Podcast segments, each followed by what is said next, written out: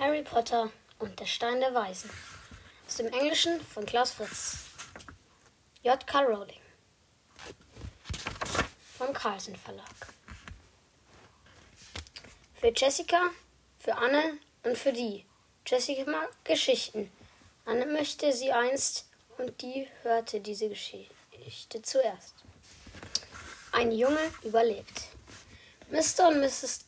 Dursley, Mr. und Miss Durs, Mrs. Durs, Dursley im Gusterweg Nummer 4 waren stolz darauf, ganz und gar normal zu sein, sehr stolz sogar.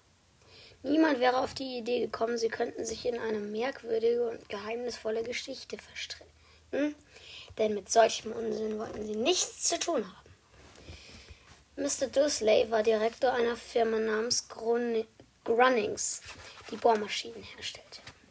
Er war groß und bullig und hatte fast keinen Hals, dafür aber einen sehr großen Schnurrbart.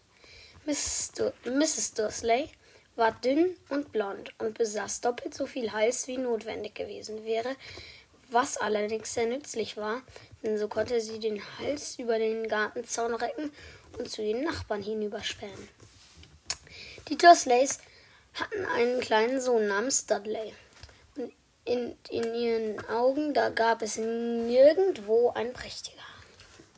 Die Dursleys besaßen alles, was sie wollten, doch sie hatten noch ein Geheimnis, und dass es jemand aufdecken könnte, war ihre größte Sorge.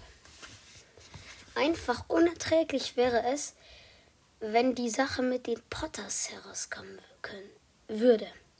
Mr. Potter war die Schwester von Miss Dursley. Mrs. Dursley. Doch die beiden hatten sich schon seit etlichen Jahren nicht mehr gesehen.